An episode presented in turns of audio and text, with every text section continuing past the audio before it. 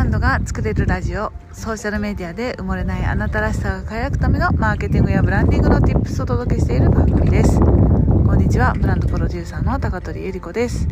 今日のテーマはこのままでいいのか自分問題についてお話ししたいと思います。これを聞いてくださってる中でこのままでいいのか自分って思ったことがある人手を挙げてはいはいはいはいはい私ですねそれは。いつも思ってます。はい。皆さんはどうでしょうか？今日はですね、えーと、チューリヒの湖のほとりからお届けしております。はい。まだね肌寒いんですけどつわものの女性が今ね湖に水着姿で飛び込みましたね。素晴らしいですね。泳いでた。すげえまだ寒いだろうな。まあいいや。それはさておき。この話は実は先日、えーと、インスタを見てくださってる方はご存知かと思うんですが先日日本からの出張者とかとこちらの友達と集まってディナーに行く機会があったんですね。で私から見ればもう素晴らしい肩書きの方々であの1人はねみあ皆さん女性なんですけど1人はあの建築事務所のあの社長をされていてでもう1人はもうバリバリ建築家として活動されでもう1人は防具の編集をやられでマーケティングをやられてるというねもうそうそうたるメンバーだったわけですよ。で私なんかまあ一会社員ですねこっちで。えー、まあ、スイスでは一会社員なんですよ。日本では、まあ、ブランドプロデュースとしてこう活動してるんですけど、まあ、マルチプレイヤーとしてやってるんだけれどもやっぱりねマルチプレイヤーにもいろいろ限界があって あのゆり子さんっていろいろな何をされてるんですかってよく聞かれるんですが、まあ、本当マルチプレイヤーなんですよ。いろいろやってるっていう。なかなか一言とじゃこう説明できないことをプロジェクトベースでいろいろやってるんですけどね。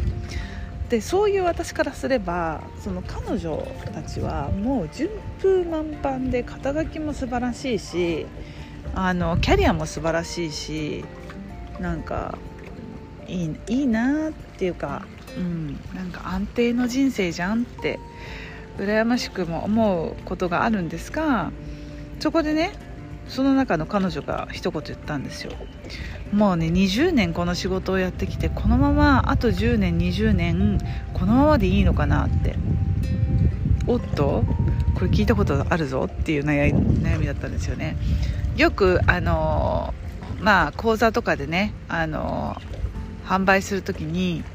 こうなんだろうウェブサイトとか見るとこんなお悩みありませんかっていうところがあってこのままの自分でいいかどうかわからないみたいなのが絶対あるんですよね。まさにそれやと。で彼女の年齢的にもあのね彼女が言っていた言葉をそのまま借りるとミッドライフクライシスっていう言い方をしていて40代過ぎて、まあ、子供もね少しずつ大きくなってあの手が離れていくと自分にやっぱりフォーカスできる時間が少しずつやっぱりおのずと増えてくると。でそんな時にふと私このままでいいのかなって思う時があるようです。そうだから40過ぎてみんなそういう風に思うんだよね30代後半から40代にかけて。で私は言いたい。うん。いい時と悪い時があると。でこのままでいいのかなって思う時って意外と安定して幸せだったりしませんか？でそうじゃなくって常にこれじゃないこれじゃないんだよなこれじゃないんだけどとりあえずやっているっていう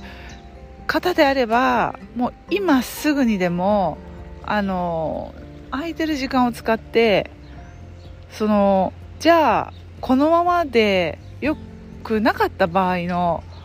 次のステップを行動に移したらいいと思うんですよね。その行動に移す内容がわからないっていう人はじゃあえっ、ー、と今のことをねバッサリやめる必要は全然なくて、えー、その隙間時間になんか周りの人を助けられそうなことっていうのを見つけたらいいと思うんですよ。でいろいろ紐解いていったらその方はあのまあ会社員てとして、まあ、建築家なんですけどあの会社でもね建築をやっているっていうことだったのでそれをね個人に切り替えて今その会社の仕事と一緒に、まあ、個人対象に自分でねあのインテリアのあのアドバイスとかいろいろ、まあ、改築とかのアドバイスをするようになったんですよね。そうそれであの人が人を呼んでどんどんどんどん今お客さんが増えているというそういう状況にまでなっているということなのでまさにそれじゃんと。いうことですよ。で一番やりやすいのはもし会社員の方聞いてる方いらっしゃいましたらあの会社でやっていることを同じ内容を個人に当ててやってみるっていうのがすごいおすすめですね。なぜならば会社で常に訓練を受けているからです。私のマーケティングとブランディングもまさにそうで毎日毎日会社でやらされていると個人のスキルになっていくんですよね。